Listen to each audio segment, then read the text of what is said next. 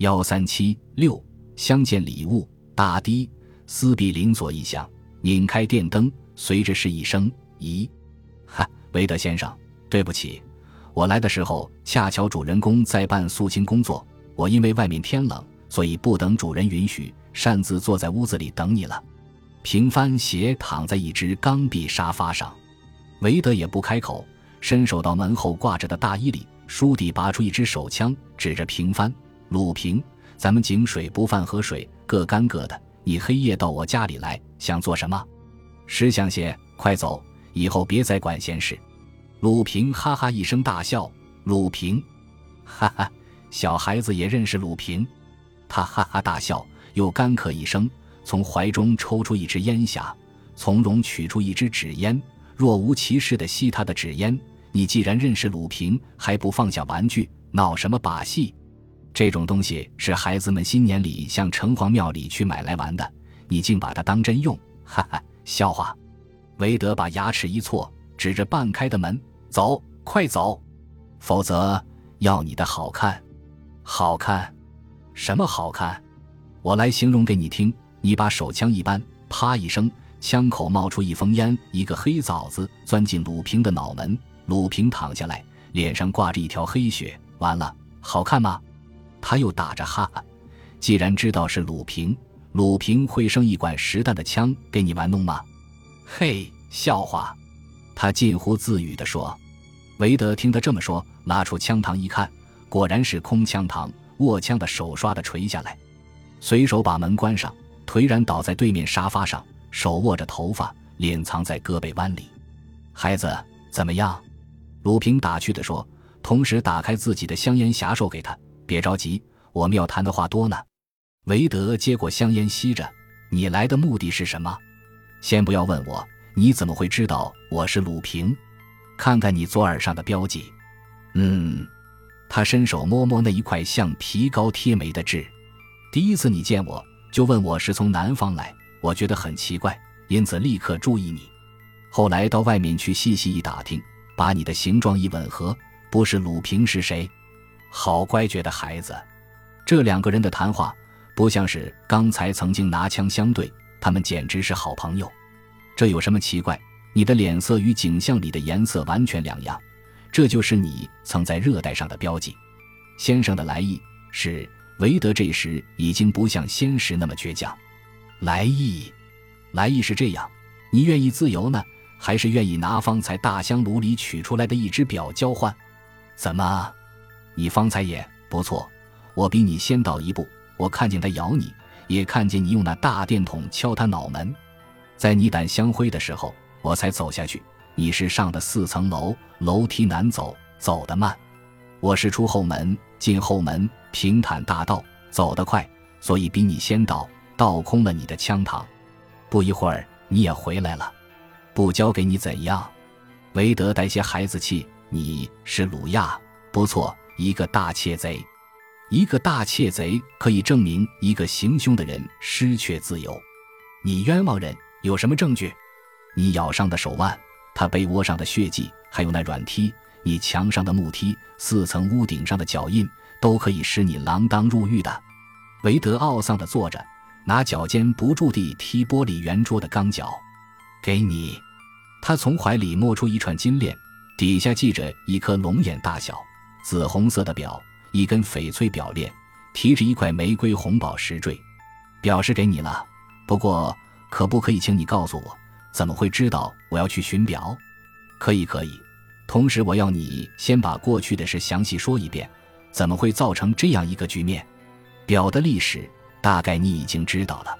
先父把表赌输的时候，我年纪尚小。后来先父死了，先母切切嘱我，非得把那只表赎回不可。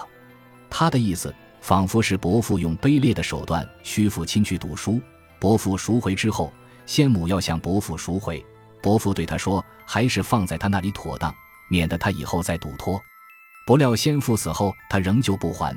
先母去问他，他瞪着眼睛说：“那时如果没有他，早已是别人代理的东西。现在能够仍旧保守在严家，全是他的功劳呢。”先母就此闷闷不乐地死去。临死时，嘱我非弄回来，他死不瞑目。说时，韦德一脸痛苦。接着，先母死后，我就寄居在他们家里。振东的为人很大方，不过我这位伯父又吝啬又自私。我曾经和振东说过要赎回这只表，他一口答应在伯父前代做说客。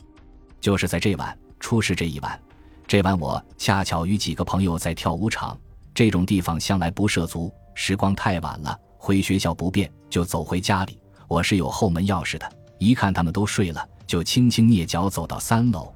从前我睡在伯父后间，就是现在他们囤货的房间。见他房里有火，而且有震动的声息，正想推门进去，却听见震东在说起我想赎回表的事。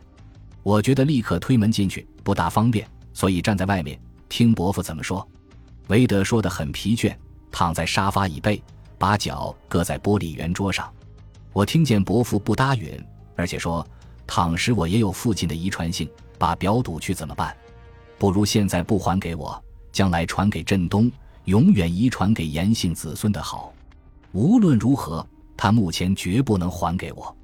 当时我听了非常恨，总要想个法子弄弄这个自私的人才好。正在不得主意，听见振东说要去睡了，我就躲进浴室。等振东下去之后，才默默地坐在房里，愈想愈恨。你要知道。我读的是化学系，当时就想出一个法子，不过是吓吓他、出出气的意思。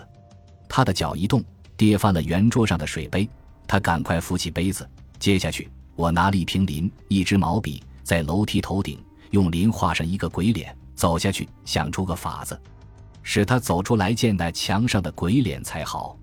我走到楼下，把纵火门一关，这时镇东房里已经没有火。只有他吃大烟的人还开着电灯抽烟。总门关脱之后，就在后门外沿尖嗓子喊一声“捉贼”。原想火一暗，他会出来叫人，才能看见那鬼脸。不料老年人经不起吓，就会跌倒的。当时我一听见闯了祸，赶快去裂开总门，轻轻溜出去，在朋友家里住了一夜，直到星期六才回家。我看见伯父已经下风，离子表也不见了，自己觉得很懊悔。不等到毕业，就随了朋友动身到厦门。他说毕，望着鲁平的脸，鲁平合着眼，像是睡去一般。不过他嘴里叼着的那支烟，红的一圈火印，是在竭力向上烧。大家全部开口，屋子里很沉静。上月我从厦门回来，看见振东的事业很发达，伯父的疯病也比我去的时候好，我也安心了。日子过得一久，对于那只表的心总不肯死。恰巧我屋顶的三楼上面也像那面一样有个洞，那边的洞我看见电灯降上去，我也随了走上去过，只知道通林家，不知道六家的屋顶全可以走得通。有次我向朋友借了一只梯，爬上去，竟走到伯父的甬道，望见他在屋子里打转。于是我去弄了一只软梯，做了一个假面具，面具上仍涂上磷，在半夜二点钟的晨光从洞里垂下去，在玻璃窗外面吓他。我以为那只表一定是他自己藏过，假装疯病骗人的。他说：“毕，从口袋里掏出一只布做的面具和一具大的手电筒。自从第一次见你，我的灵魂上有种不自知的预兆，觉得应该早一些动手，早些离开这里。”鲁平倏地睁开眼睛，射出一道光芒，韦德的眼光接触着，像斗白公鸡似的垂下去。鲁平先生，可否请把你的故事讲出来？嗯，鲁平欠了一欠身子。我在医院里每夜听见有人叫捉贼，觉得非常奇怪。后来张医生告诉我这故事，就打动了我的好奇心。第一次考察，可说完全无头绪；第二天去查也没把握，直到第三天才在甬道里发现一件奇事。原来甬道上方架子里盖的那块板有块腰圆木心，我明明记得昨天是长形横在南北头的。而这一天的圆心却是向东西方了，于是默默记着。过了一天，圆心又是横方向南北。嘿，我知道一定有人从上面下来。远远里吹来一阵车轮声，滚破了沉静夜的。我派人调查临近人家，觉得范嫌疑的成分你最多。又假装了调查防空，一家家去查看，六幢房子，只有第一家与最末家有那样一个洞，所以我断定是你从中作怪。当我一听见振东所说的就断定那只表并不被窃，一定是其摘性急慌忙放在什么秘密的地方，发疯之后知觉全失，不记得放的所在了。我坐在他房里，希望他在不知不觉中流露出一些预兆，因为一个有精神病的人，完全知觉虽失，而局部的神情有时会露出他的动作。今夜你来以前，我已经在他吃的杯子里倒了两格我吃的药水。你来的时候。药性已经过去，所以把你咬上一口了。他觉得喉咙有些干燥，微微咳一下。你在衣架上搜的时候，我暗想：幸得我早溜出来，不然给你一摸着就有些不便了。本集播放完毕，感谢您的收听，喜欢请订阅加关注，主页有更多精彩内容。